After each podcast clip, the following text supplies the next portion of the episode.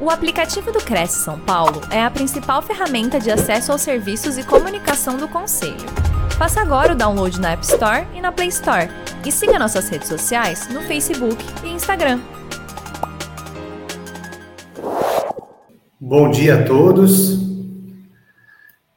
Tudo bem? É, primeiramente é uma honra estar mais uma vez aqui na, na TV Cresce, né? Eu já me considero aqui um, palestrante da casa, e hoje, é, com muita honra, com muita honra, eu posso ter aqui ao meu lado o meu amigo e também colega de mestrado, o Wendel Salomão, que me deixa muito feliz que essa é uma palestra, inclusive, que nós temos é, já há algum tempo, né, feita para corretores e para imobiliárias. Então, isso me deixa, logicamente, é, muito feliz em poder participar agora ao lado aqui do meu amigo Wendel Salomão, tá? É, dando início, eu vou puxar aqui o slide. Rapidinho, só agradecer também, Luiz Felipe, ao convite, agradecer ao convite, ao, ao Cresce, né, e a toda a disponibilidade de treinar e capacitar mais corretores, e quanto mais melhor, para esse mundo jurídico que eles não são obrigados a saber, isso é perfeitamente compreensível, mas quanto mais capacitados, melhor as negociações ficam mais saudáveis, ficam mais seguras para o cliente. Então, muito obrigado, Luiz Felipe, muito obrigado ao Cresce São Paulo, a todos e pelo convite. A gente vai tentar fazer uma explanação hoje rápida, mas que dê engajamento para vocês, que dê segurança para vocês todos que estão nos acompanhando. Importante lembrar também que aqui na cidade de Ribeirão Preto e região a gente faz um trabalho muito bacana, que é percorrer as imobiliárias com alguns treinamentos, ajudando os corretores, capacitando eles, os donos das imobiliárias e também as suas equipes, até auxiliares, e me coloco à disposição caso alguém sinta interesse ou a, sinta a necessidade, né, Luiz Felipe, desse treinamento, nós claro. estamos à disposição para fazê-los, para poder, de repente, marcar alguns encontros uh, presenciais, com treinamentos, com a questão prática e teórica, e tudo aí que o mundo notarial, registral, jurídico e também das negociações imobiliárias possam atender cada um e os anseios, as necessidades. Por exemplo, às vezes aqui em Ribeirão, uma prática eu estou em Ribeirão Preto, São Paulo, né? Sou substituto aqui do quarto cartório em Ribeirão Preto, mas de repente uma prática comum aqui que não é na cidade de Santos. Então, nós podemos, de repente, resolver para Ribeirão um tipo de, de, de, curso e de módulo que atenda mais a sociedade nossa aqui, de repente, ou de Santos, a mesma circunstância algo que atenda a problemática de Santos, que, por exemplo, lá, com certeza, nós temos mais questões que tratam de laudêmio, por conta mesmo da área da região, da marinha, algo que já não tem aqui, mas são tudo questões que devem ser trabalhadas e profissionalizadas para deixar o corretor e o mercado imobiliário mais seguro. Então, muito obrigado, e o Luiz Felipe vai dar continuidade e início, e a gente vai fazer um bate-bola, né, Luiz Felipe? Isso aí, vamos lá. Vamos lá. Vamos lá então, pessoal, dando andamento. É... Hoje, como a Patrícia bem disse aqui, o tema que nós temos aqui para os corretores de imóveis é due diligence, prática cartorária para imobiliária e o cuidado na aquisição, na aquisição de imóveis. Nós separamos aqui em alguns tópicos. É, logo no início, nós falaremos aí sobre os cuidados dessa aquisição de imóveis, o roteiro, né? Quais as certidões que tem que ser tiradas pelos corretores de imóveis na hora da transação, a questão da due diligence imobiliária, que é um tema muito caro é, para os corretores e para os advogados imobiliários, a questão da compra e venda de modo geral, e por fim, nós daremos uma pincelada aí com relação, o Wendel falará um pouquinho aqui da ata notarial também, tá? Já dando início a esse material, é, nós sabemos que adquirir o imóvel é a, é a aspiração de muitos indivíduos, logicamente é o sonho de todo brasileiro, né?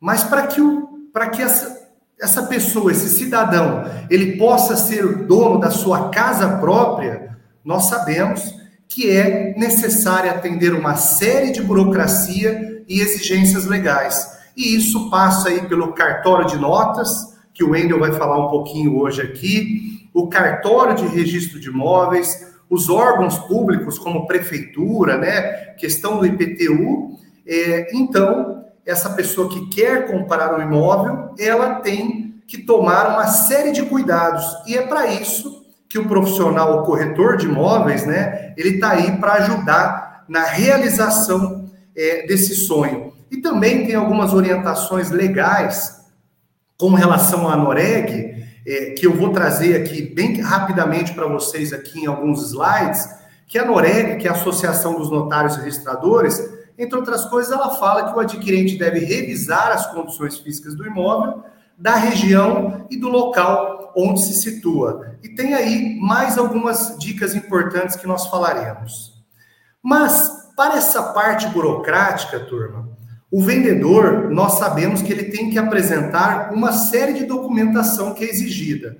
Quais são elas? Vamos falar aqui rapidamente aqui das certidões que a gente chama de triviais. Por exemplo, em se tratando de pessoa jurídica, deve apresentar a cópia dos documentos constitutivos, certidão de quitação de tributos federais, certidão e as, todas aquelas demais certidões negativas. Em se tratando de pessoa física, também tem todas aquelas certidões é, civil, criminal, fiscal, trabalhista, federal, que o Wendel vai falar no, no slide a seguir. Mas antes, eu queria falar para vocês que olha que interessante.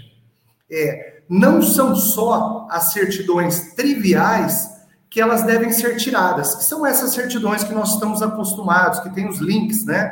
Que é a certidão civil, a trabalhista, mas veja que interessante, ó.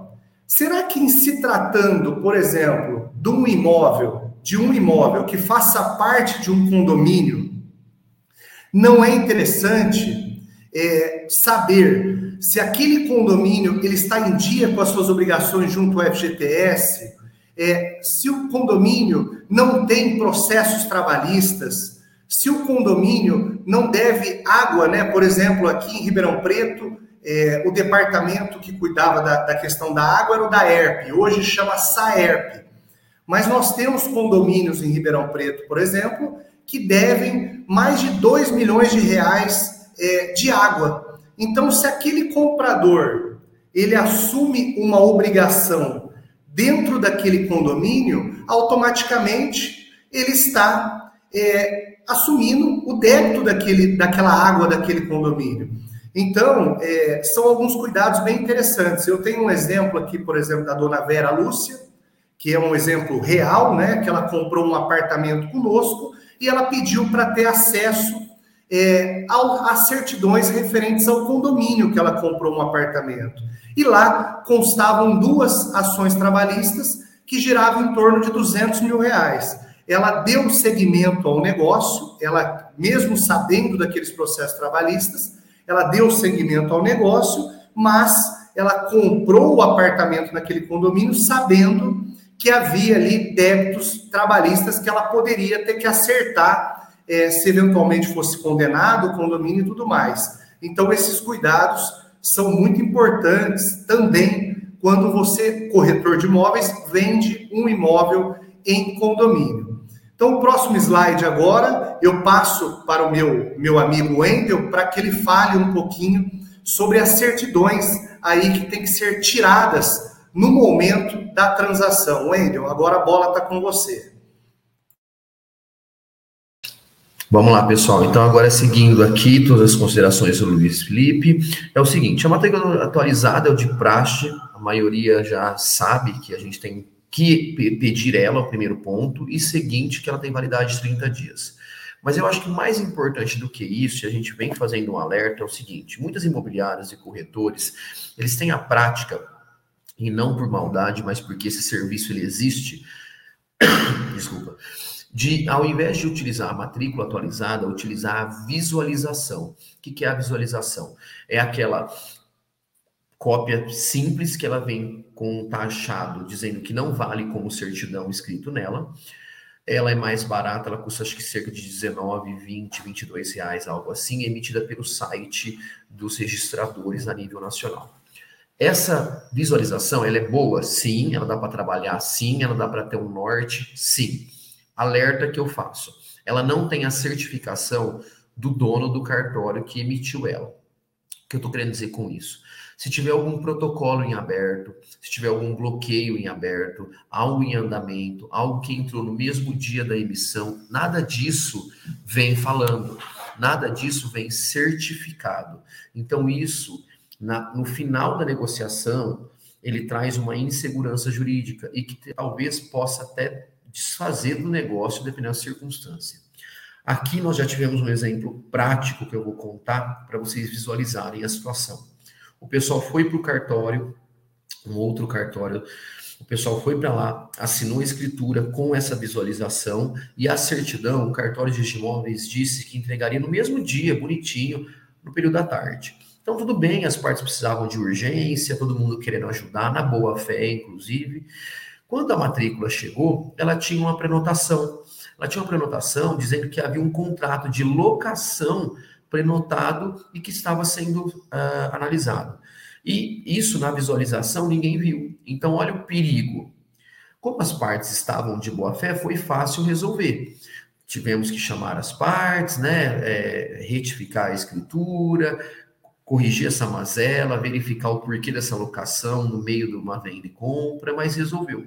Agora imagina se as partes estão algum na má fé. É aí que mora o perigo e o problema.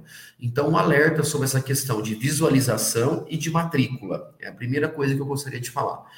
Matrícula, todo mundo já sabe o que é, já sabe como utilizar, mas a importância de termos ela em mãos para trabalho, a importância de análise dela também. Uma outra circunstância que acontece corriqueiramente com os corretores que eu vejo é Muitas vezes é comum você pegar a matrícula, abrir ela e ir para a última folha, no último registro e só olhar ele. E aí também é um problema, porque você tem que. Infelizmente, é a nossa profissão, é a minha, é a sua, né? É a doutor Luiz Felipe, mas a gente precisa dar uma analisada nela como um todo. Por quê? Às vezes pode ter uma cláusula resolutiva não cancelada e que as outras vendas e compras passaram por cima e porque a lei autoriza isso, mas que ela não está cancelada e que ela precisa ser cancelada para esse comprador que te procurou, que procurou a sua imobiliária, procurou o seu serviço e que é a melhor garantia. Então, olhar a matrícula como um todo é muito importante e a diferença dessa questão da matrícula para a visualização é o meu primeiro alerta.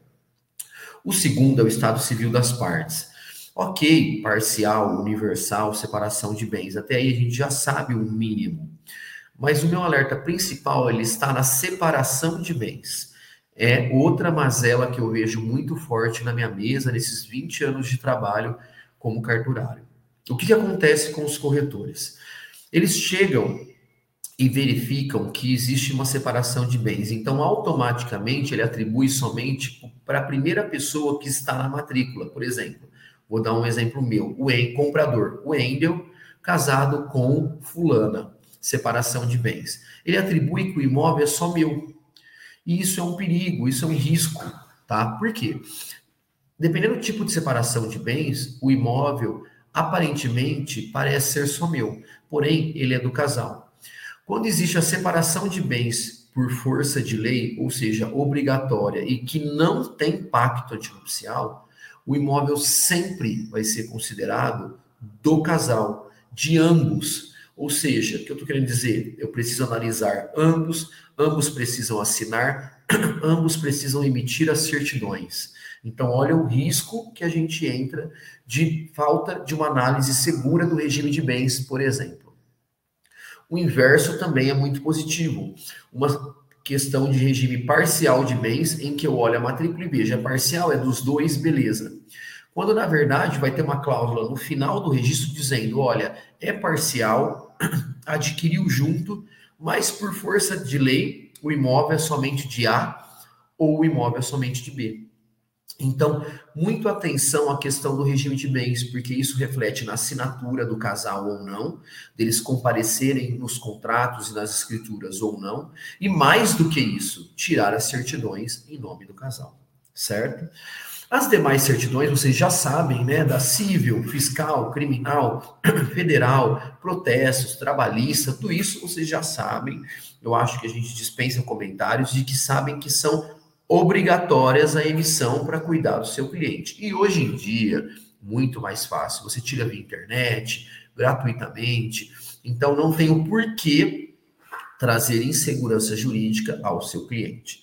Antigamente, quando eu comecei, eu tinha que ir no balcão do fórum, fazer pedido, demorava 7, 15, 20 dias para essas certidões. Hoje a gente não tem mais isso, tá? Agora, uma, uma atenção muito importante para a criminal. A criminal, muitos deixam de tirar, porque ela demora, não sai na hora, demora assim, dois, três dias, não sai na hora e ela depende da filiação das pessoas. Então, o que eu estou querendo dizer com isso? Não deixem de tirar por conta da dificuldade. Tirem. A criminal é tão importante ou mais que as outras. Wendel, mas a criminal, meu cliente, eu não matei ninguém. É a primeira questão do leigo que vem. A criminal aparentemente parece um tiro, né? Parece matar ou roubo. Roubo que eu digo, roubo de roubar um carro, roubar na rua, né? Mas não. A criminal, ela entra desde, por exemplo, uma questão ambiental em que eu ranquei uma árvore e eu não podia ter arrancado, ela vira uma criminal. E depois, uma reparação civil. Quando a gente fala para olhar da ERP CPFL, dependendo do tipo de vazamento ou a utilização de uma energia ou de uma água, além da reparação civil, que eu vou ter que pagar para resolver isso, eu tenho uma reparação criminal sobre essa questão. E vamos um pouquinho mais a fundo, de repente, se eu bato o carro e atropelo uma família, ela inicia na criminal e depois ela vai para civil. Então, muito cuidado com esses pontos. Por isso, a obrigatoriedade da criminal. O pacto antinupcial, eu já falei lá em cima, mas só relembrando que toda vez que tiver pacto antinupcial, nós devemos ler o pacto antinupcial. Porque é ali que vai dizer, nesse pacto, se o casal tem direito ou não e de quem eu devo tirar as certidões. Certo? Vamos para o próximo slide.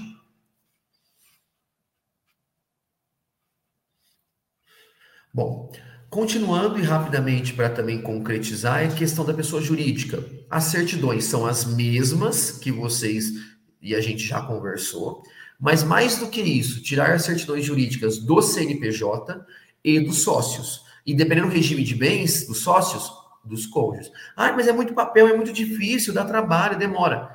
Eu volto, é o nosso serviço, é a nossa obrigatoriedade, e para que não tenha depois, responsabilidade sobre o corretor ou sobre a imobiliária ou até sobre o cartorário por falta de análise desses documentos. Então, tirem pessoa jurídica do CNPJ, dos sócios e, dependendo do regime de bens, dos cônjuges.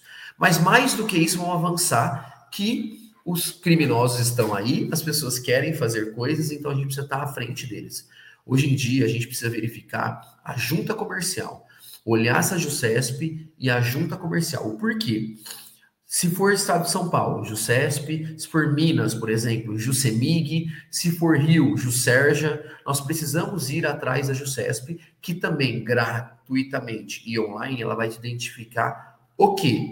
Se o contrato social que te apresentou é o último, importantíssimo fraude, então se for ok, eu já consigo conferir isso. Se houve alteração de sócios ou não, venda de ações, venda de alguma coisa ou não.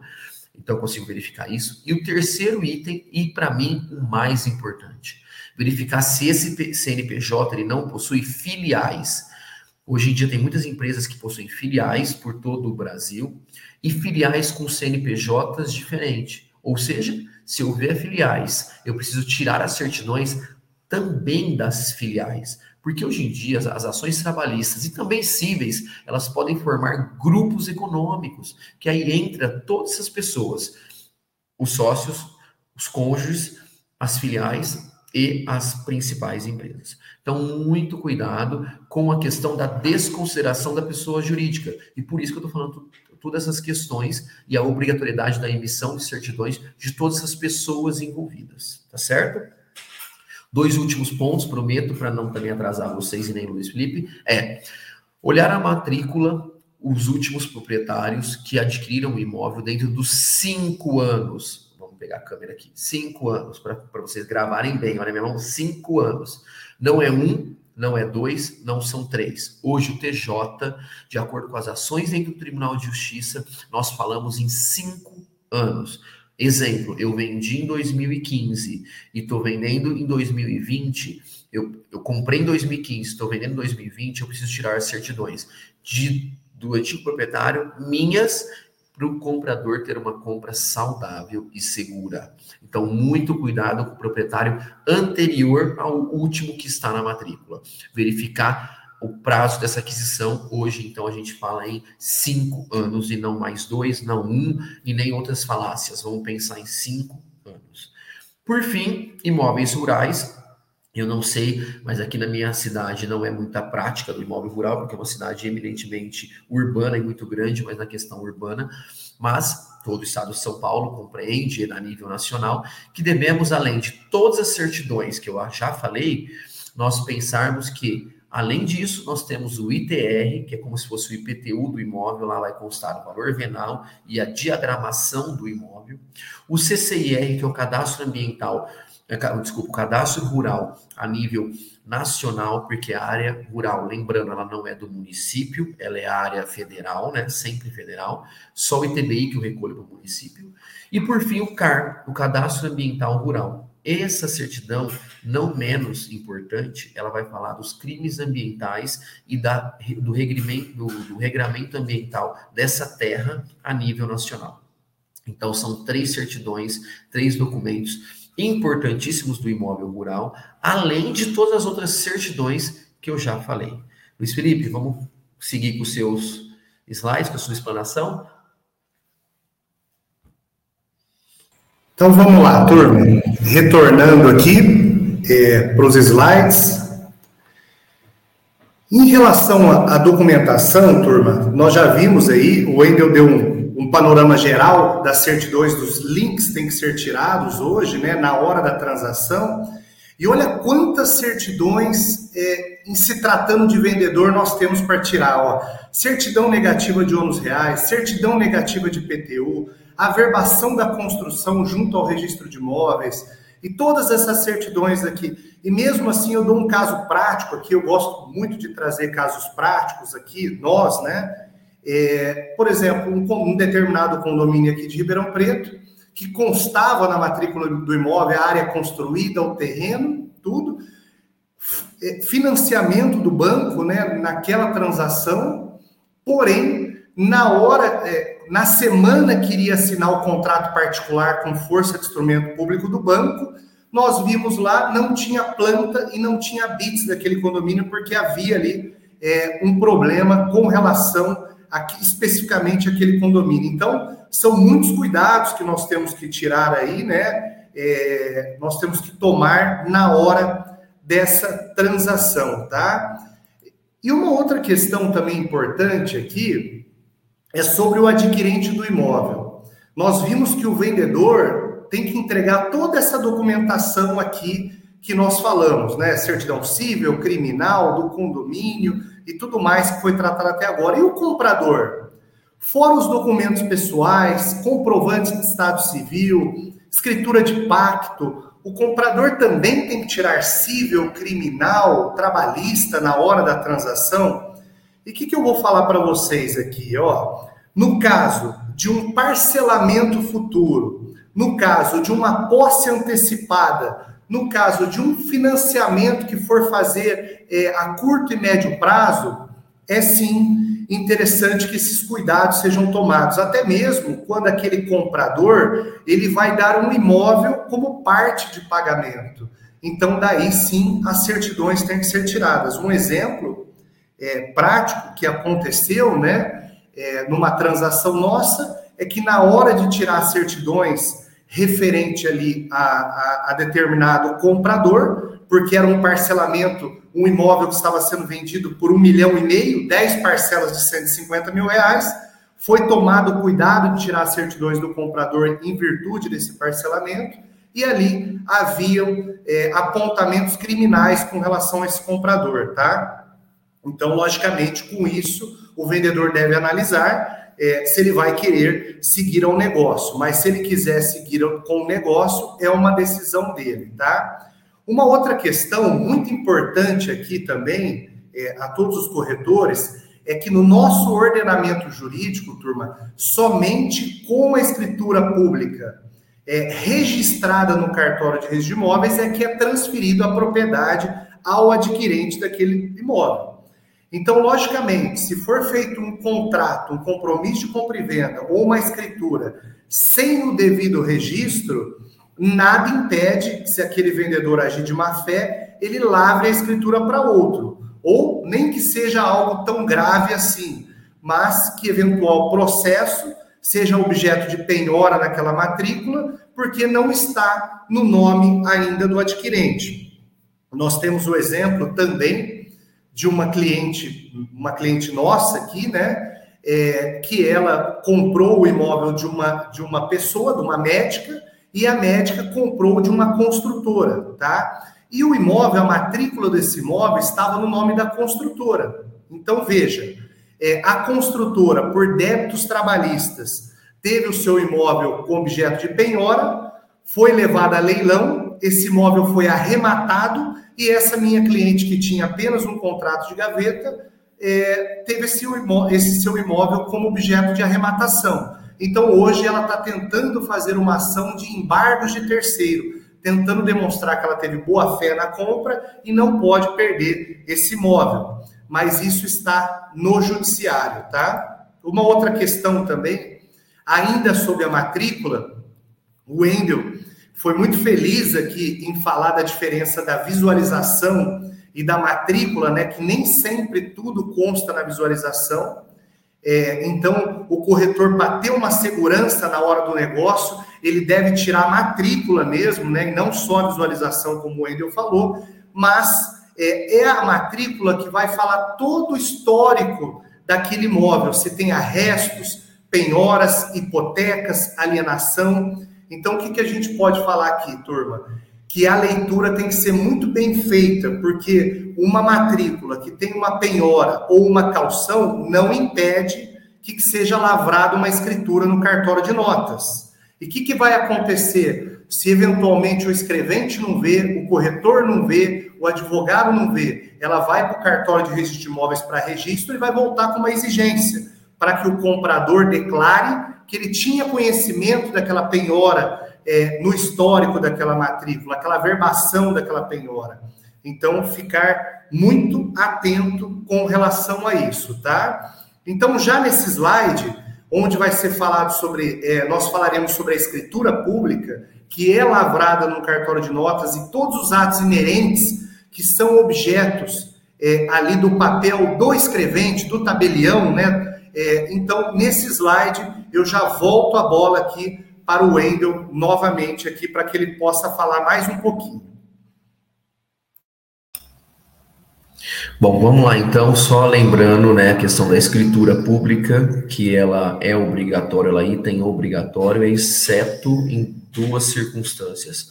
A primeira, quando utilizarem financiamentos e fundos de garantia, que aí a escritura pública, vamos bem dizer assim, no português bem claro, ela é feita pelo banco, e aí o banco é, disponibiliza as partes para levarem direto ao registro de imóveis. Então, nesse caso, dispensa-se a escritura pública, muito embora tudo que nós falamos até agora é interessante porque segue a mesma circunstância. Então, vocês têm a obrigação de dar análise, verificação de certidões, mesmo os imóveis passando pelo banco. Há uma falácia muito grande, falsa falácia, muito grande sobre a seguinte circunstância. Ah, se passou pelo banco, está tudo certo. Não é bem assim. O banco só analisa o interesse dele, mais nada. Todas as questões que nós tratamos, certidões de, de condomínio, como bem Luiz Felipe lembrou e bem disse, que é muito importante lembrar, e outras de energia, luz, mas o banco muitas vezes não olha. Aqui em Ribeirão Preto, por exemplo, eu sei que São Paulo, capital, Campinas, muitos o banco não entra nesse mérito, mas é importante para a saúde da negociação e a saúde do imóvel e do comprador. Então, um alerta sobre isso. O segundo é raros os casos, mas escrituras que uh, até 40 salários mínimos, né? Você não tem a obrigatoriedade de fazer a escritura, pode ser por instrumento particular. Muitas pessoas não gostam disso e optam por, mesmo assim, fazer a escritura por conta da segurança jurídica. Certo? E lembrando, o cartório de notas você pode escolher qualquer um do Brasil para lavrar sua escritura pública, onde você se sinta confortável e confiança, o comprador que escolhe normalmente. Agora, o registro de imóveis é sempre na localidade do imóvel. Então, o imóvel em São Paulo, lavrei escritura em Ribeirão Preto, eu vou enviar a escritura digital a registro para São Paulo, para o registro de imóveis competente em São Paulo, certo? Luiz Felipe, acho que é, era essa breve consideração sobre essa questão da aquisição do, dos imóveis aí para a gente poder seguir.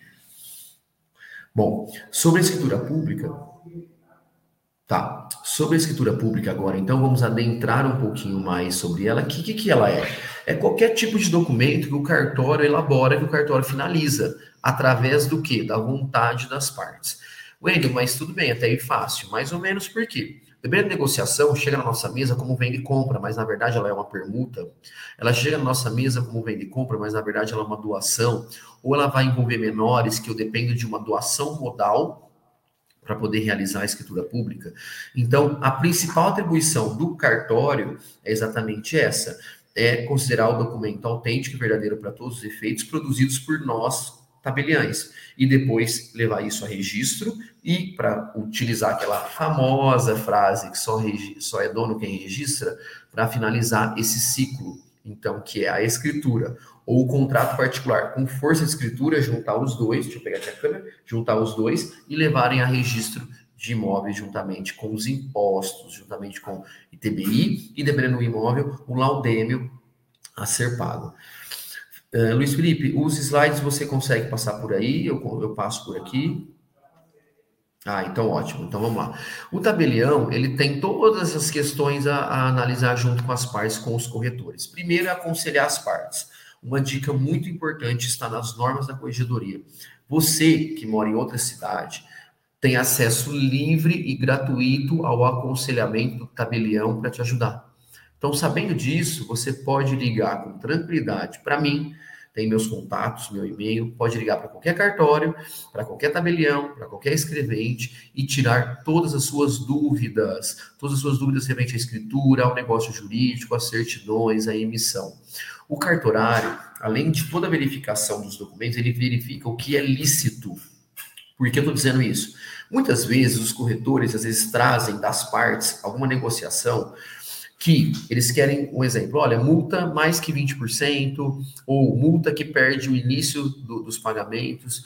Então, o cartorário ele vai ajudar nessas questões, junto com a assessoria jurídica, a delimitar o que é lícito o que não é, o que pode ir para a escritura e o que não pode ir para a escritura. Tá?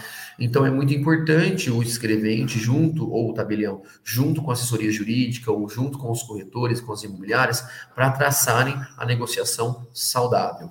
O cartório identifica as partes, a documentação se é falsa ou não, ele avalia a capacidade dos envolvidos, as exigências tributárias, como eu disse, tem cidades que têm mais impostos, outras que têm menos, tudo isso é analisado, é obrigado o tabelião e o escrevente ou o substituto a verificar e contribuir com as partes e com os corretores e com as imobiliárias. Por fim, lavrado um documento registrado num livro público de acesso público de recolhimento de finanças e financeiro público que traduz a vontade das partes. Ele diz o que as partes queiram, o que as partes precisam, o que as partes queriam, ela dá aquela roupagem de verdade, de fé pública e de documento que é válido em todo o mundo no território nacional em língua portuguesa, quando vai para fora, segue os requisitos formais, mas que também ele pode ser utilizado, inclusive, fora do país. São essas primeiras considerações que eu gostaria de falar. E agora eu vou falar um pouquinho das procurações. As procurações é outra mazela que eu vejo muito grande entre os corretores. Essa minha aula, junto com o Luiz Felipe, eu faço ela direto aqui em Ribeirão, fora, né, em faculdades. Essa em específico, o que, que acontece? A gente levantou dúvidas e questões que batem todos os dias na nossa mesa. Todos os dias os corretores imobiliários têm essas dúvidas. Então, eu tentei trazer pontos específicos em que ajude tenha é, resultado prático para vocês no dia a dia. O maior deles também é a procuração. Por quê? Primeiro que, quando vem escrito na procuração, válido, é, indeterminado, o, o cliente, ó, o comprador, ou o vendedor, ou até mesmo o corretor, ele leva a indução a erro dizendo que aquela procuração é válida e que não deve ser questionada. E não é bem assim. Uma procuração, ela vai sempre conter a validade. Ou, se nada vier escrito, ela é válida por tempo indeterminado. Mas tem uma vírgula bem grande aí que eu gostaria de ressaltar. Quando vocês vão negociar imóveis, a lei obriga que, mesmo ela sendo por prazo indeterminado, você entre em contato com o cartório que lavrou essa procuração e peça uma certidão dela atualizada dentro de 90 dias para ver o que? Se mesmo que ela é indeterminada, mas de repente ela foi cancelada, revogada, alterada, subestabelecida, então eu preciso ter uma garantia jurídica de que a procuração está válida para o negócio jurídico. Porque às vezes ela é indeterminada na época que foi feita, mas por algum motivo, com o passar do tempo, ou alguém morreu, ou alguém foi lá e cancelou essa procuração.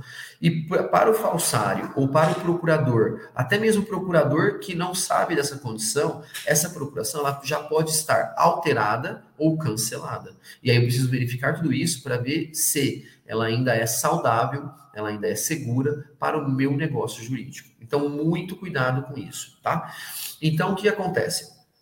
As procurações nacionais, vocês confirmem e peçam a segunda via nos cartórios que fizeram, que aí ela vai vir a segunda via certificada dizendo nada mudou, é, ninguém morreu ou é, não foi alterada, não foi subestabelecida, não foi cancelada. Então vocês precisam dessa certidão para dar garantia para o seu cliente, para dar garantia para o seu negócio, para você não ter exigências nos cartórios. Mais do que isso, se a procuração for do exterior, antes não tinha um regramento, então as do exterior é, eram, eram autorizadas a utilizarem, independente do prazo. Hoje a regulamentação é a mesma, são 90 dias. Ué, mas venceu, chegou aqui já vencida. Paciência. Ligar no consulado que fez e pedir uma segunda via, se você conseguir esse acesso. Se não conseguir, a parte que está no outro país deveria lavrar uma procuração nova no consulado e enviar com urgência porque o prazo hoje são 90 dias para procuração nacionais e internacionais dessa certificação, dessa análise se ela mudou ou não.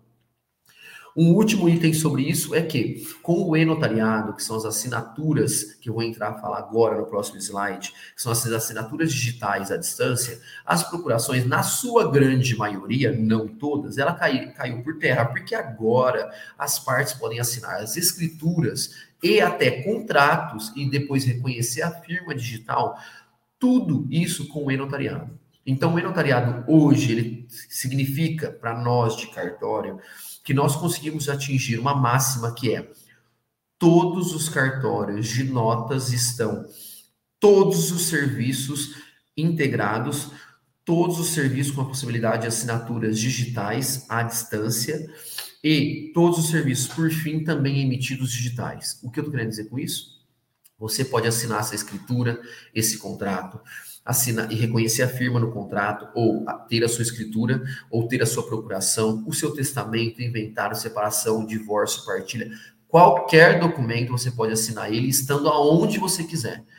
Embarcando dentro de um avião, dentro de um carro, em outro país, na França, na Suíça, na Itália, no Japão, aonde você estiver com o e-notariado, você baixa o aplicativo, entre em contato com o cartório que você possui a firma, peça para fazer ele, ele é gratuito à distância e aprenda a mexer. Entre nesse mundo, é um mundo que não tem mais volta, como outras coisas que a gente já pôde é, identificar. Lembrem do, do, do Netflix, né? Então, antigamente a gente ia até a locadora, Hoje a gente não sai de casa mais para assistir um filme, a gente entra pelas plataformas. O cartório aconteceu a mesma coisa. Lógico, o físico ainda continua. Muitas negociações necessitam de ir até o cartório, mas eu já estou passando isso para vocês para aprenderem, para utilizarem e ajudar a difundir esse conhecimento, e principalmente porque ele é uma plataforma de uso gratuito. Você vai pagar apenas pelo serviço prestado, um reconhecimento de firma, uma cópia autenticada, a escritura, a procuração, o inventário, você vai pagar pelo serviço mas não pelo acesso e não pelo certificado, certificado digital e também não vai pagar pela emissão do certificado digital. Certo? Luiz Felipe, pode seguir, que agora acho que o bate-papo é um pouquinho com você. seguindo aqui, é, muito obrigado, Wendel, esclarecimentos muito importantes aí, principalmente pela importância agora da, da, da possibilidade de assinar digitalmente, né? Então, como o Wendel disse, se você pode assinar de qualquer lugar do país e do mundo, muitas vezes a procuração cai por terra, né? Voltando aqui à escritura pública, ela, a escritura pública, nós sabemos que ela deve expor o valor real da negociação. É, nós corretores, eu me incluo nisso enquanto corretor, nós sabemos que lavrar uma escritura por um valor menor é um crime contra a ordem tributária, tá? É, isso não há, não há dúvidas a respeito disso. Se acontece ou não é uma outra história, mas não é dúvida, não há dúvidas com relação a isso. Só a preocupação que nós temos que ter é que se eventualmente a escritura ela for anulada por algum motivo, tá? É, por exemplo, da falta de ter preterido ali o direito de preferência do locatário e o contrato de locação estiver registrado e o locatário quiser é, depositar o dinheiro do valor que foi vendido e não foi dado o direito de preferência a ele, o valor que vai ser considerado vai ser o valor que foi lavrado a escritura e se ela foi feita por um valor menor, é aquele valor que vai ser considerado. Ou mesmo anulação por uma fraude contra credores, uma fraude à execução, se anulado e a escritura for lavrada por um valor menor, o valor que vai ser considerado é aquele valor. Então, nós temos que ficar é, muito atentos, né, enquanto corretores e advogados, com a orientação que é dada ao nosso cliente, porque se eventualmente é, essa escritura for anulada, o valor considerado vai ser aquele, tá, gente? Então, é, temos que ficar muito atentos com relação a isso, tá bom?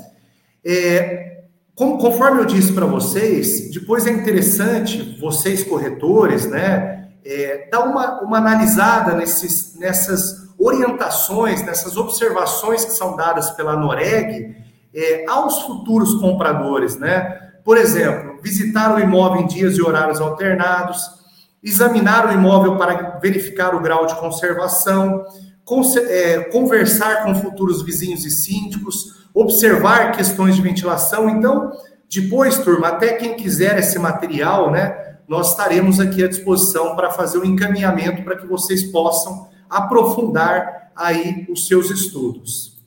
Uma outra questão, turma, já tratando aqui, é com relação ao contrato, o compromisso, a promessa de compra e venda, o contrato de compra e venda. Por que, que a gente diz que ele deve ser sempre feito com orientação de um profissional especialista, né? Aquele advogado que é parceiro do corretor de imóveis, né? Por quê? Porque tem algumas cláusulas que são muito caras, né? Um compromisso de compra e venda, ele não é só qualificação, objeto do imóvel, multa, posse, escritura, que são aquelas cláusulas que são comuns a todos os compromissos de compra e venda. Tem algumas cláusulas que hoje são muito importantes. Por exemplo, a cláusula da LGPD, né, que é a Lei Geral de Proteção de Dados. É uma cláusula importante que esteja ali no compromisso de compra e venda. Uma outra questão que é muito interessante é, e muito caro ao corretor de imóveis, né? Por exemplo, apareceu apontamentos com relação é, às certidões daqueles vendedores. E mesmo assim, o comprador ele quer avançar naquele negócio. Não há problema de o corretor avançar naquele negócio. Não há, não há problema se o comprador ele assume a responsabilidade em seguir com aquele negócio, mesmo com apontamentos. Mas, mas é importante que no contrato de compra e venda conste que o corretor deu ciência àquele comprador daqueles, daquelas certidões. E ele levou ao seu advogado, tomou a decisão de seguir com aquele negócio. E mesmo o contrato de honorários, né, de corretagem, né, que fala ali quem vai pagar a comissão do corretor é o vendedor, e se o comprador desistir do negócio, fora a multa, ele também não tem que pagar a comissão do corretor. É, então, tudo isso são é, questões importantes que tem que constar no compromisso de compra e venda. Então, a gente tem ficar muito atento a isso, né? E por isso é, que é muito interessante essa assessoria imobiliária, né, do advogado que é parceiro é, do corretor de imóveis. Então, nós temos que ficar é, ligados nisso também. E, e uma outra questão interessante aqui é quando se trata de venda de construtora, de incorporadora, né? Então, fora todas essas certidões que eu e o Wendel é, falamos aqui, né? Essas certidões que, que têm que ser tiradas, quando se trata de uma construtora, de uma incorporadora, é importante o corretor verificar os projetos que foram realizados por essa construtora. Será que ela entrega os seus, os seus, é, os seus empreendimentos no prazo? Será que ela costuma cobrar mais do que foi combinado, no caso, por exemplo, de um, de uma, de um compromisso ali de fechado de construção ali por é, aqueles empreendimentos são vendidos na construção, é, a situação fiscal dessa construtora. Então, é, é nisso que o construtor, porque o corretor é aquele profissional que ele sabe sobre o mercado, né? Ele sabe se aquela construtora ela costuma cumprir os seus compromissos. Então, olha aí o quão é importante a participação do corretor de imóveis em uma transação imobiliária, né? É, a gente faz questão de falar sempre sobre isso. E já partindo aqui já para quase o final da nossa exposição, para que a gente possa deixar um, um tempo aí para os corretores fazerem suas perguntas, mas tudo isso que nós falamos aqui agora, tanto eu quanto o meu amigo aqui, o Wendel, é, a due diligence imobiliária é justamente isso, que é esse trabalho do corretor, né? O corretor também faz due diligence, mas o corretor ele faz due diligence no sentido de tirar certidões negativas, né? Ele apresenta as certidões para os vendedores. Ele também não só trabalha para os compradores, no sentido de apresentar certidões, só como para o vendedor de organizar esse, esse processo, né? Mas, quando aparece um apontamento é, em uma certidão civil, um protesto, alguma coisa, é aí que aparece o advogado imobiliário que ele vai é, fazer essa análise fria da documentação e ele vai gerar um parecer sobre essa investigação. E está aí a importância do advogado imobiliário em parceria com o corretor de imóveis, porque é o advogado que vai ver se não tem situações naqueles processos que são capazes de anular esse negócio, né? De melar também essa transação, né? Então, é, essa análise fria é por parte do advogado imobiliário, para ver se não tem um contexto de fraude contra credores, um contexto de fraude à execução e o advogado, ele não vai trabalhar no sentido de desaconselhar somente a operação. A ideia do advogado imobiliário participando é no sentido de fazer com que a transação seja viabilizada para que o negócio do corretor de imóveis daquelas partes ele aconteça, tá? Então, isso é a due diligence imobiliária, é a devida diligência que é feita com o advogado em parceria com as imobiliárias e com as partes que querem realizar esse negócio. Agora eu passo a palavra ao Wendel para que ele possa dar uma pincelada aí para nós sobre a ata notarial e esse instrumento importante e caro também aos corretores de imóveis. Vamos lá, pessoal. Eu vou tentar fechar a palestra rapidamente com esse assunto. É um assunto, inclusive, se Cresce, se quiser, eu e o Luiz Felipe podemos voltar com esse assunto e dar uma palestra somente sobre ele, porque realmente carece de uma explicação bem grande. Mas vamos lá, é um serviço ato notarial que os cartórios prestam e eles podem ser benéficos aos corretores imobiliárias. Mas aonde? Negociações de WhatsApps, crimes em internet, Facebook, Instagram, fotos que um corretor publicou e o outro copiou e publicou e acabou vendendo o imóvel, Ata notarial, por exemplo, para é, corretores que perderam a venda por conta de é, o comprador e o vendedor se unir e de repente colocar os corretores das imobiliárias de fora e você tem a prova, um exemplo simples, mas do porteiro do condomínio, né, do porteiro do prédio.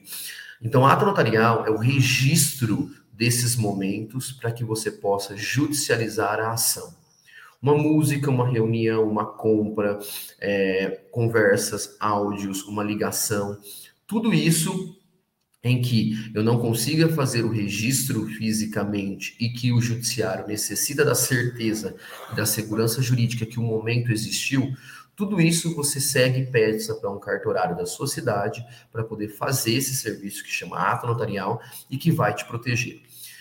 Visitas em imóveis, andamento de obra, entrega de imóveis por construtoras ou pelas partes que prometeu ter ar-condicionado, um exemplo, e na entrega não tem, prometeu uma circunstância na entrega depenou o imóvel, judiou, estragou o imóvel.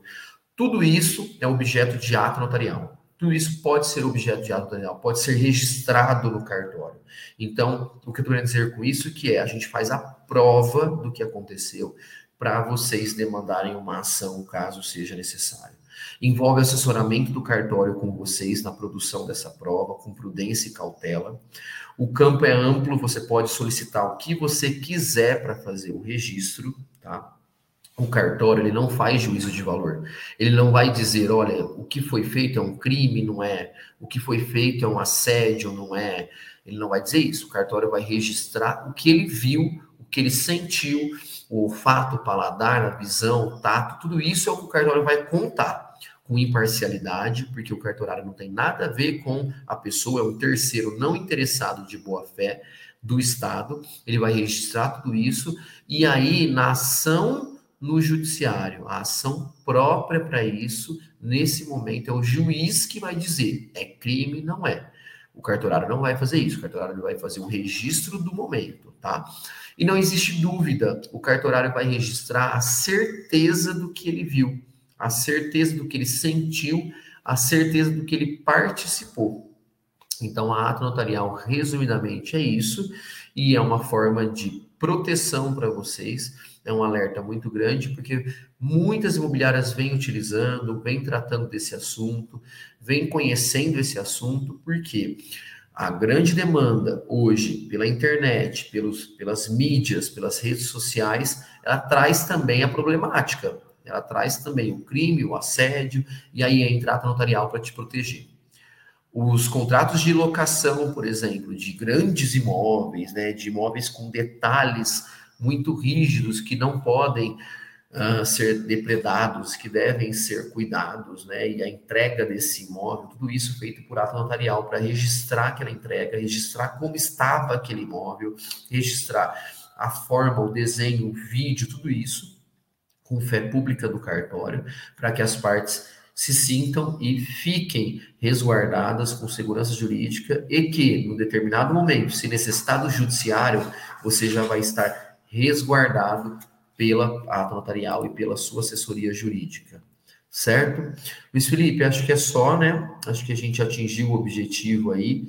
E eu agradeço a todos vocês, me coloco à disposição com os meus contatos, né? Meu WhatsApp, pode me chamar a hora que precisar. Meu e-mail, todos aí na tela, junto com o Luiz Felipe. Acredito que o Luiz Felipe é a mesma coisa, nós estamos à disposição. Eu agradeço. Ao Luiz Felipe. Ainda tem. Todos. Ainda eu acho que a gente vai passar para a Patrícia. Patrícia. Sim, é, para que se eventualmente. Eu vi que tem algumas perguntas aqui. É, primeiro, a gente agradece, como o Wendel disse, mas a gente ainda está à disposição aqui é, para algumas perguntas aí antes de a gente fazer o encerramento, tá? Luiz Felipe, Wendel, muito obrigada pela explanação que vocês fizeram. Primeiro, eu quero dar bom dia a todo mundo que é, deu bom dia para a gente aqui.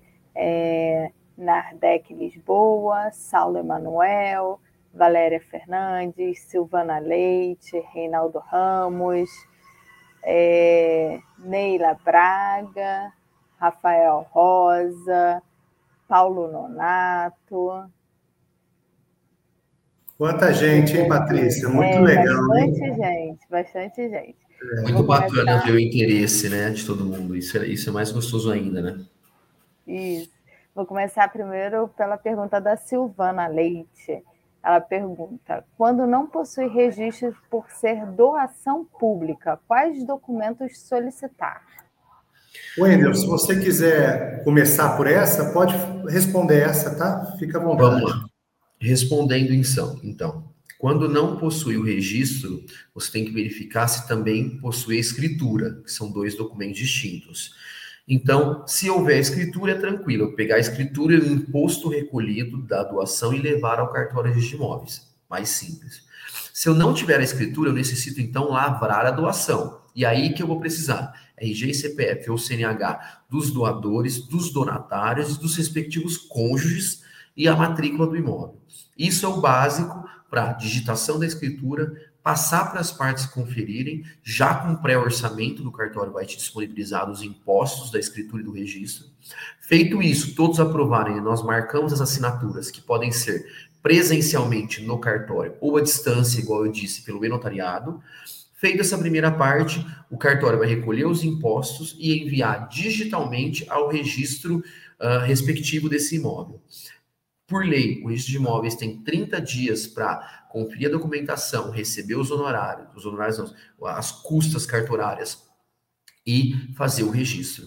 Se tiver alguma intercorrência no meio, uma exigência ou outra, o tabelião que lavrou o ato vai recepcionar, ajudar as partes a resolverem, que às vezes é um documento ou outro, algum esclarecimento, retornou de imóveis, tudo isso dentro de 30 dias, haverá, por final, o registro na matrícula do imóvel com a emissão de uma nova matrícula, de uma nova certidão de matrícula, contando a história de que houve essa doação, houve os pagamentos dos impostos, por fim, o imóvel agora é de propriedade de Fulano, de Beltrano, vai explicar tudo isso. E se houver, no caso da doação, cláusulas impostas nessa doação ou usufruto, também vai estar ali registrado, né? Porque na doação, lembrando, eu posso reservar usufruto, instituir usufruto e mais do que isso, colocar as cláusulas de incomunicabilidade, impenabilidade, inalienabilidade, reversibilidade e até uma outra condição. E tudo que eu colocar também vai ser transposto para o registro de imóveis. Certo? Acho que está respondido. Tem mais alguma? Temos sim. Rafael Rosa pergunta: é, se uma procuração for cancelada e após isso for efetuada uma busca pelo CPF no tabelionato de notas por alguma procuração, é possível encontrar essa procuração mesmo cancelada? Posso responder, Luiz Felipe? É, é, responde essa, eu respondo a próxima, tá? Pode responder essa, fica à vontade. A procuração ela tem duas formas de cancelamento. Se ela for cancelada por algum erro ou falta de assinatura, isso é um documento interno do tabelião que nunca ninguém vai ter acesso, porque ela não existiu no mundo jurídico. Tá? Então, esse tipo de erro ou de cancelamento, ele não tem acesso, porque essa procuração não chegou a nem existir. Agora, se ela foi lavrada e posteriormente revogada, que é o cancelamento, é por revogação, aí sim você vai ter acesso às duas, vai poder emitir as duas, e uma vai ter a comunicação da outra. Então, por exemplo, eu lavrei a procuração em Ribeirão Preto, estado de São Paulo, cancelei, cancelei é, revoguei ela no Rio de Janeiro.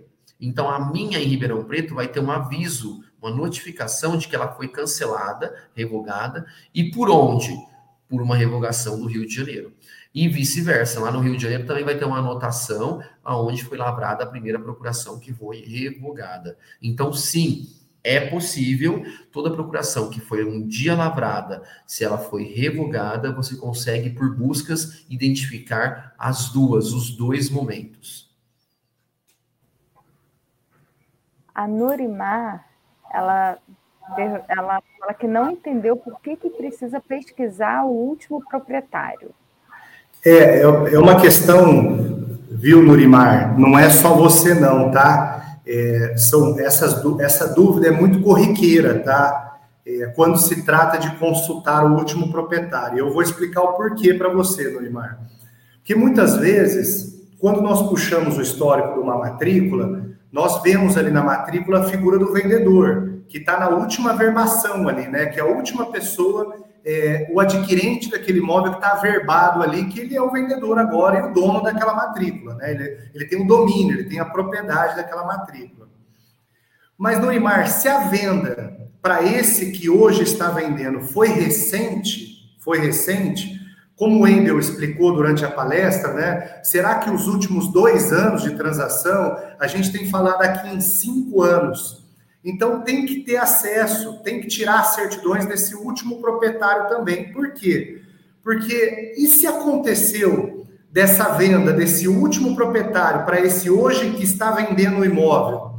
Tem processos de execução, é, processo que ele já foi condenado ali, né? Então ele já está respondendo o processo de execução, nós podemos ali estar é, numa situação de uma fraude à execução ou uma fraude contra credores. Então, por isso, e esses atos da matrícula, eles podem ser objeto de anulação, de penhora dessa matrícula. E com isso, você vai estar vendendo um imóvel é, que pode ser ali apontado uma fraude à execução. Isso a gente chama de alienação de primeira mão e de alienação de segunda mão. Então, por isso, se você puxou uma matrícula e tem uma venda recente ali dos últimos cinco anos, você tem que tirar certidões do vendedor, daquele que está na última verbação e também do último proprietário, para que você evite que o seu comprador tenha um problema e você, enquanto corretor que tem responsabilidade civil, tenha que responder algo sobre isso. Então, por isso que as certidões elas têm que ser tiradas, ok? É isso, Patrícia. O Rafael Rosa, ele faz uma outra pergunta também. É, como comprovar a incapacidade de uma pessoa maior de 18 anos? Com uma certidão de inter, interdição ou, e, ou atestado médico? É, eu acho interessante, Wendel, e eu queria até que você. É, nós temos um caso prático é, de pouco tempo de uma negociação que aconteceu. Logicamente, Wendel, se a pessoa foi interditada, ela vai constar na certidão, a interdição, porque o processo foi distribuído. Mas eu queria que não somente, é, logicamente, respondendo a pergunta que, sim, tirando a certidão, que vai aparecer a certidão na, na, na inter, a interdição na certidão, mas que muitas vezes, Wendel, é no cartório que você, enquanto escrevente, você, enquanto tabelião, que vai verificar que a pessoa ali, ela não, não está é, com os seus atos da vida civil ali, né? Ela não consegue ali, ela tem uma incapacidade. E você, enquanto escrevente, vai ter que brecar aquele negócio. E eu queria que você reportasse aquele caso prático que nós tivemos há pouco tempo sobre essa situação, tá? Que é bem interessante. Bom, vamos lá. Bem lembrado sobre essas circunstâncias, o que a gente precisa é, deixar claro é: sim, a certidão de interdição é extremamente importante, porque ali a gente já mata de primeira algo sem até conhecer o cliente, você já descobre se ele está passando por um processo de interdição ou se ele passou ou não. Então, a certidão é muito importante? Sim. Agora, Ué, mas e aí, né? Porque nem todo mundo está efetivamente interdito, né? Às vezes a própria população ela não anda com isso regular e muitas vezes a pessoa está sem capacidade. Bem dito pelo Luiz Felipe, isso é visto e é, é feito na mesa do tabelião, no cartório, no, no, na mesa do escrevente, no momento da escritura. De que forma? Ao conversar com a parte, você já consegue identificar algumas mazelas, mas lembre-se que todos os cartórios a gente manda para a parte completar aquele cartão de firma, o rosa. Aqui no estado de São Paulo é rosa tem outros estados que mudam um pouco, mas é o cartão de firma de assinatura. A gente pede para a parte completar endereço, estado civil, telefone, uh, nomeação, nomenclatura dela, assinatura, rúbrica, e-mail, CEP, RG, CPF, para quê?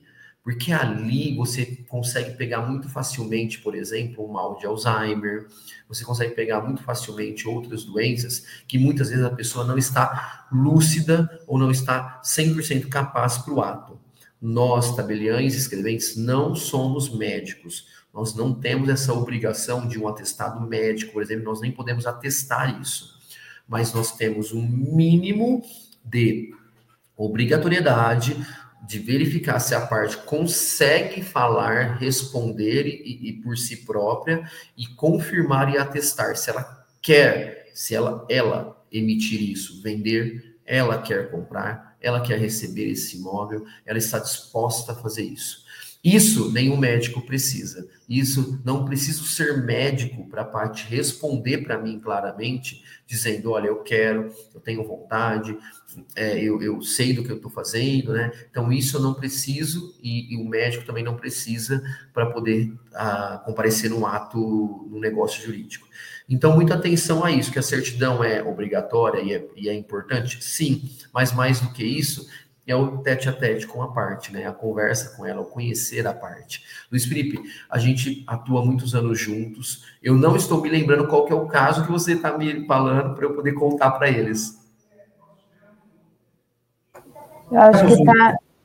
É, Luiz, Wendel, só, só rapidinho, aproveitando que o Rafael Rosa é, fez uma outra pergunta relacionada a esse tema também, e aí tá. vocês fazem uma resposta só. Ele pergunta Sim. também se alguém quer atestar que é a incapacidade de outrem, mas essa pessoa outorgou uma procuração. Isso pode atestar que essa pessoa tem capacidade? Sim, olha, por isso olha que entrar um caso prático para a gente é. interagir, e aí eu já posso responder essa questão. É, não, eu acho que já dá, vai dar um fechamento. Foi legal, parece que nós combinamos com o Rafael agora, sabe? Eu acho que a gente está combinado com o Rafael. Porque o caso prático que eu queria trazer era justamente em se tratando de procuração. Eu não sei se você se lembra, nós tivemos um caso aqui de uma imobiliária que eu, eu sou advogado e você é, tem feito as escrituras dessa, dessa imobiliária, que era justamente o caso de uma procuração, que a pessoa tinha otorgado uma procuração, mas ela, depois de ter otorgado essa procuração, ela já não, não era mais capaz, entendeu? Ela já, é, a incapacidade dela ocorreu aí, né, é, por algum motivo de é, mal de Alzheimer, alguma coisa é, nesse sentido. Então, eu acho que vai bem na, na, na linha que o, que o Rafael está procurando. O caso prático foi esse que eu queria trazer. Tá. Então, você já pode aproveitar e, e matar aqui é, com a pergunta do Rafael, tá? Ah, ótimo. Então, realmente, eu lembrei desse. Eu até achei que fosse outro em que a parte chegou a ir ao cartório. E aí, nesse certo. momento, ela conseguiu responder que ela estava ali, que ela ia vender e tudo mais. E quando ela foi completar o cartão de firma, ela, ela me perguntou qual era o endereço da festa que ela estava. Falei, opa, só não tá nenhuma é. festa, só tá no cartório vendendo um imóvel. E aí, quando eu comecei a cutucar ela, eu já percebi, tadinha, que havia um mal de Alzheimer e que é um mal de Alzheimer é assim mesmo, ele começa com confusões mentais. Sim.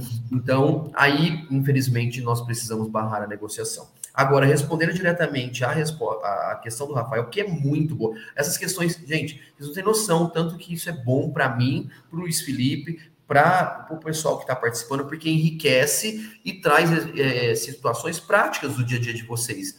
Que a minha palestra aí, a Luiz Felipe, ela casa muito com isso. Pode ver que eu não peguei lei, eu não fiquei falando de lei. Lei não interessa para mim, para você. O que interessa é o caso prático, é o que acontece na vida de vocês enquanto corretores.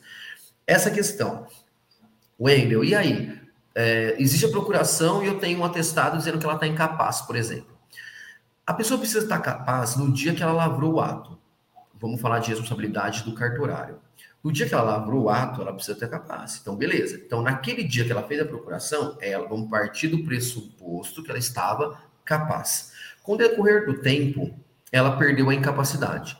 Se você tem como provar isso, então ótimo, nós já deixamos de utilizar a procuração.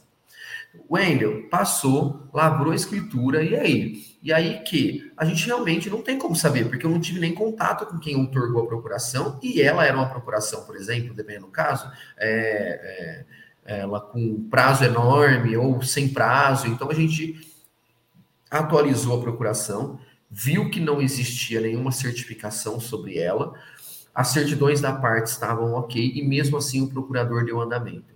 Nesse caso, Pode? Pode. O comprador vai ser responsabilizado? Não. Quem vai ser responsabilizado? Se for, é o procurador. Porque ele é responsável pelos poderes que ele detém de quem outorgou. Então, muita atenção, porque muitas pessoas às vezes chegam já querendo invalidar um negócio jurídico, só que a gente precisa fazer esse rastro e voltar e para definir, primeiro, quando foi a incapacidade? Segundo, houve algum mal no negócio jurídico? Terceiro, o comprador não será responsabilizado nesse caso, mas e o procurador? ele prestou contas a essa pessoa, o que ele fez com essa questão do dinheiro, da questão financeira. Então, há várias análises aí a serem feitas, mas, em tese, existe a procuração.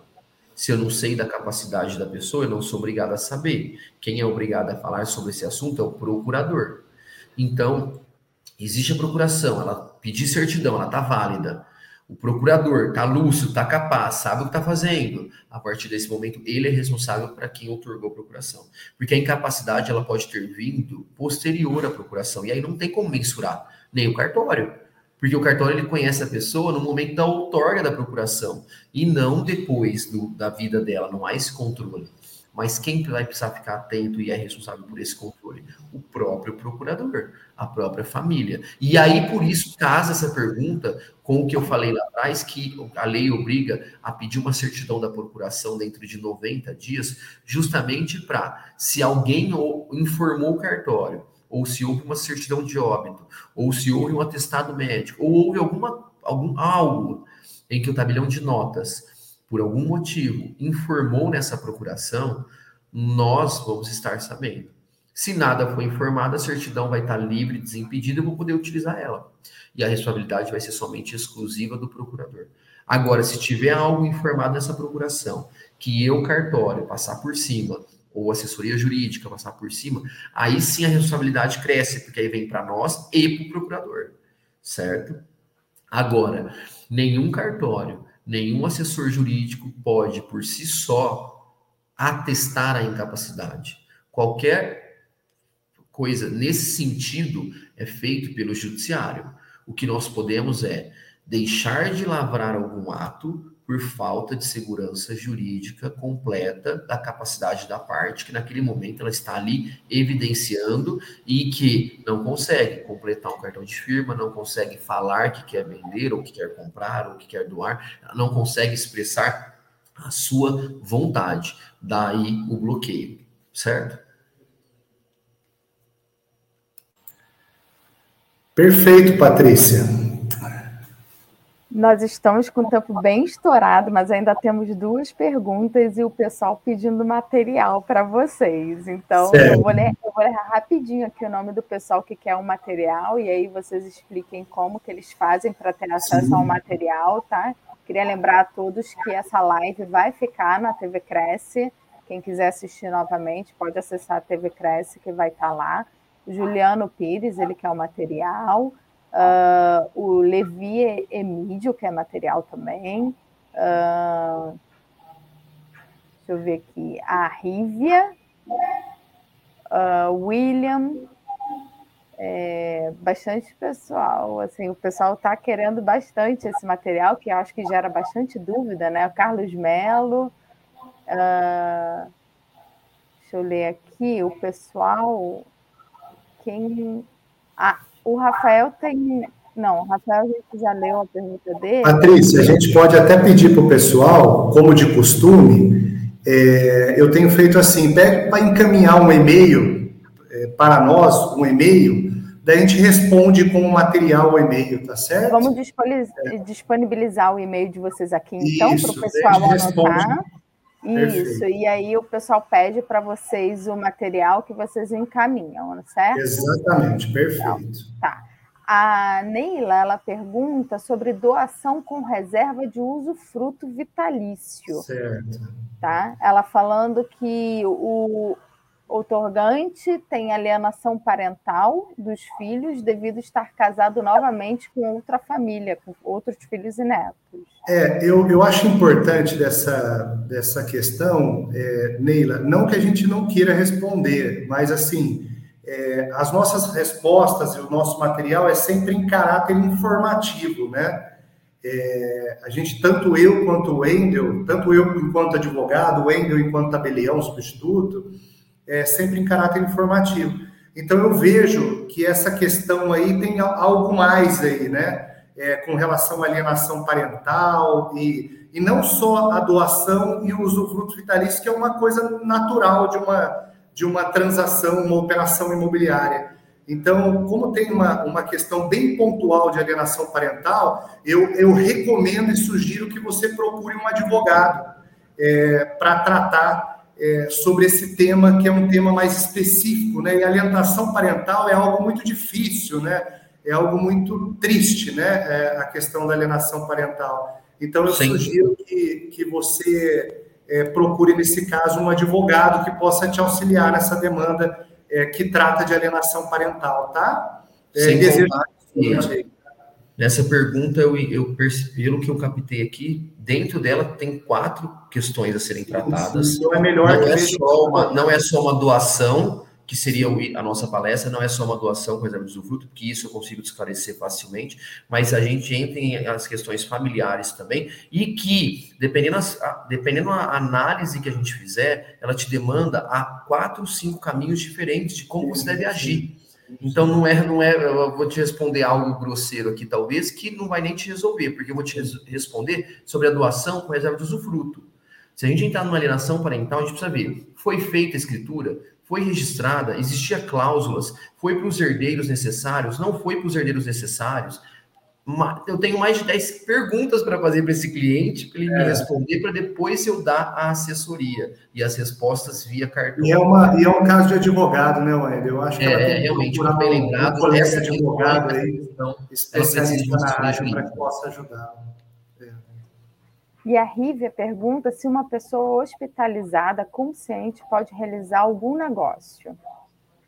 É, isso é tranquilo, né, Wendel? Hoje, hoje é, o tabelião, eu, eu vou te falar de um caso prático, Wendel, que nós tivemos recentemente, inclusive, que o vendedor é, se trata de uma pessoa que está muito lúcida, tá? É, um, é, é aliás, um, um, executivo de uma multinacional, um cara sensacional que hoje está aposentado, só que hoje ele está acamado, né? E ele está vendendo os imóveis dele. Então, falando com o cartório, né? Com o cartório de notas, o, o escrevente ele foi até a, a, a casa da, dessa pessoa, foi até a casa dessa pessoa, verificou que ele está bem, ele está lúcido, ele só não está bem de saúde, né? Ele não está bem de saúde, está acamado, mas ele está lúcido.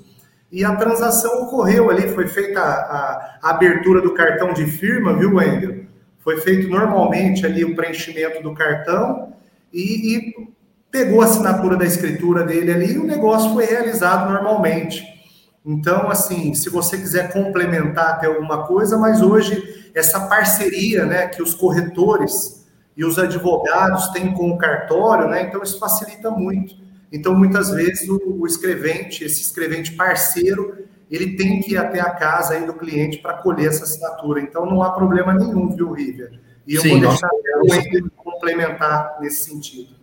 Nós podemos ir até a casa do, dos clientes, né, dentro da minha circunscrição, cada cartório dentro da sua circunscrição ir até a casa, ou ir até o hospital também. Ah, hospital, mas, verdade, né? ah, no hospital, está na UTI. Se o médico autorizar, nós podemos, inclusive, entrar na UTI, como já fiz várias vezes, e até em presídios, se a pessoa estiver presa. Então, o cartório, ele pode fazer tudo isso sem problema nenhum, desde que no momento da colheita, da conversa do cartão de firme, da assinatura do negócio jurídico, a pessoa esteja consciente.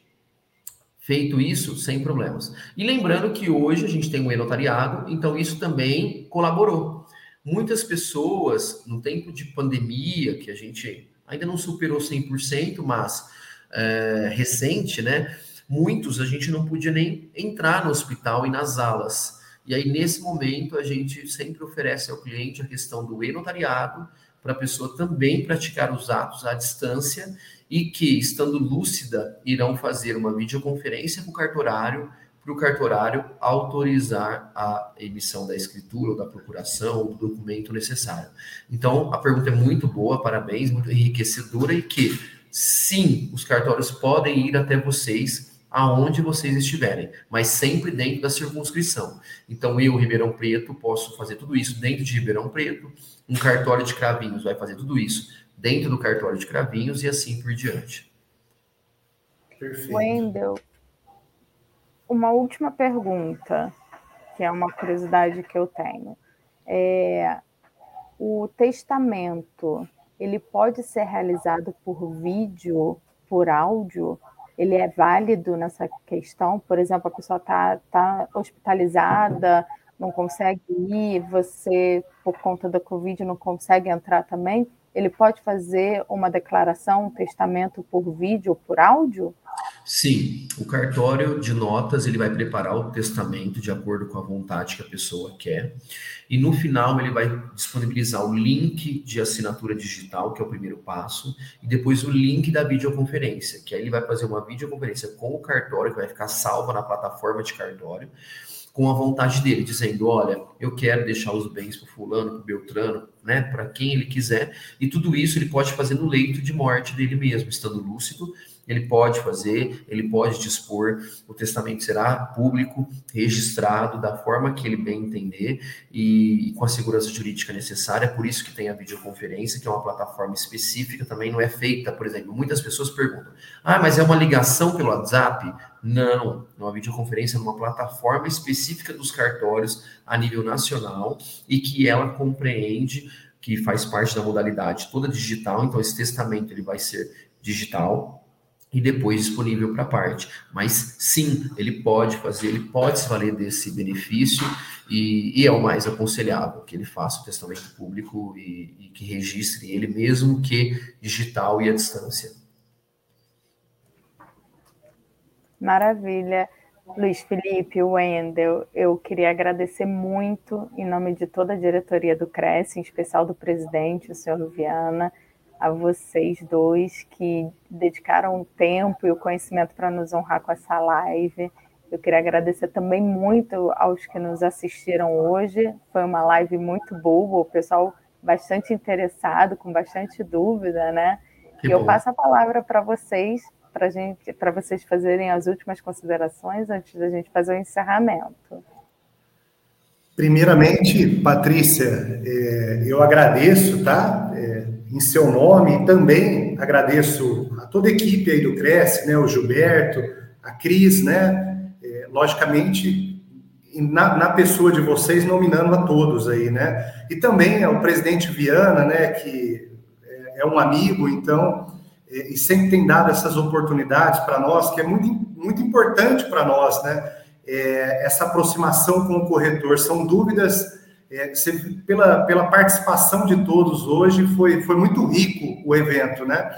E por fim, é, já deixando aqui um abraço a todos, eu quero agradecer também o meu, o meu colega de mestrado, meu amigo aí e, e parceiro profissional, Wendel, pela oportunidade. Eu acho que a gente conseguiu transmitir é, muitas vezes essa palestra, Patrícia, a gente faz, a gente estava com uma preocupação muito grande de conseguir fazer ela em 50 minutos, né? Porque a gente às vezes entra nessa palestra 9 horas da manhã, a gente acaba ela meio-dia, né? De tantas perguntas e tantas dúvidas, mas eu acho que nós passamos um pouquinho, mas conseguimos. Mas muito obrigado, Patrícia, Viana, toda a equipe do Cresce, e eu passo a palavra aí ao Wendel para que ele possa também é, despedir aí. Um abraço a todos, muito obrigado. Só, só, lembrando que quem ainda ficou com alguma dúvida pode entrar em contato com vocês após a palestra para tirar as dúvidas, certo?